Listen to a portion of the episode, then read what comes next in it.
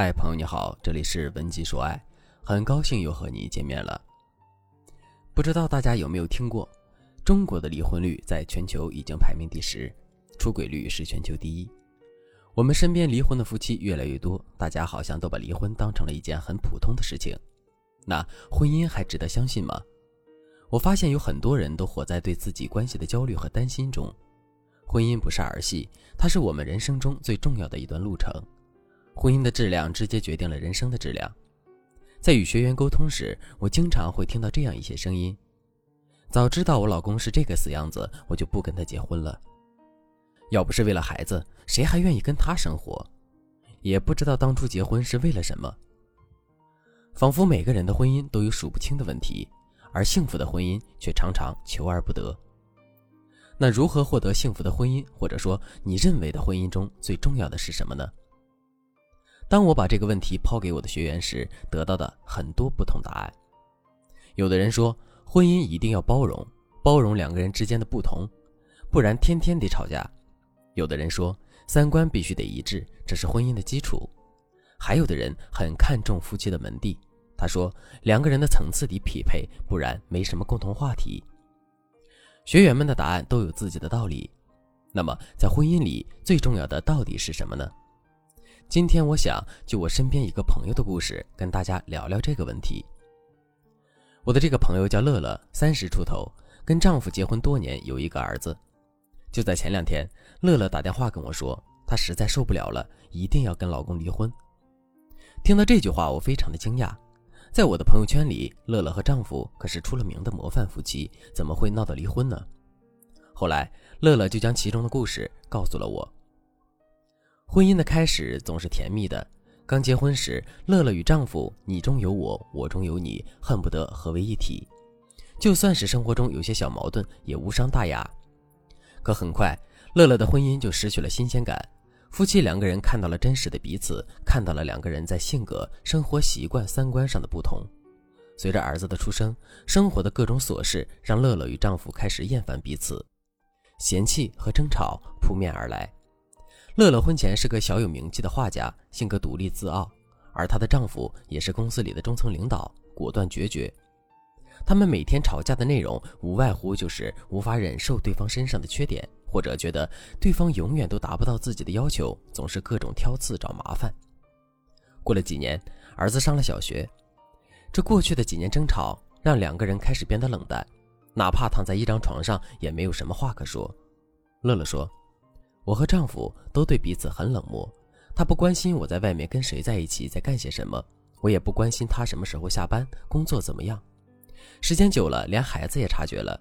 我不想我的儿子一辈子生活在这种冷冰冰的家庭里，所以才想离婚的。听完乐乐的故事，我感叹道：再好的感情不会经营，最后都会散。其实每一对夫妻在走进婚姻后，他们之间的关系都会经历四个阶段：甜蜜期。磨合期、平淡期、长久期，但很多夫妻都会因为各种问题卡在了第二、第三阶段。为什么呢？这是因为很多夫妻在婚姻中都学不会理解与接纳对方。心理学大师罗杰斯说：“爱是深深的理解与接纳，妄想控制伴侣是亲密关系里最忌讳的事情。要知道，人无完人，这世界上没有完美的伴侣。婚姻是两个人的结合。”你有你的性格与脾气，他有他的风格与处事。想好好在一起，就一定要理解对方，学会忍让和妥协。就像是乐乐的婚姻一样，明明双方都很优秀，可最后却闹到了离婚。作为画家的乐乐，希望婚姻中充满浪漫与艺术，期盼丈夫能够懂自己。丈夫一心忙着拿下项目、升职加薪，只希望有个能够帮助自己善后的妻子，照顾家庭。两个人都将伴侣视为敌对关系，随便一点小事都能吵起来。就这样，从磨合期吵到了平淡期。慢慢的，乐乐与丈夫都吵累了，也意识到无法改变对方的事实，于是心灰意冷的对彼此失望至极。如果你也和乐乐一样，在婚姻中总是因为不满伴侣而吵架，我给你三个有用的建议。第一是理解，人与人的沟通是以理解为基础的。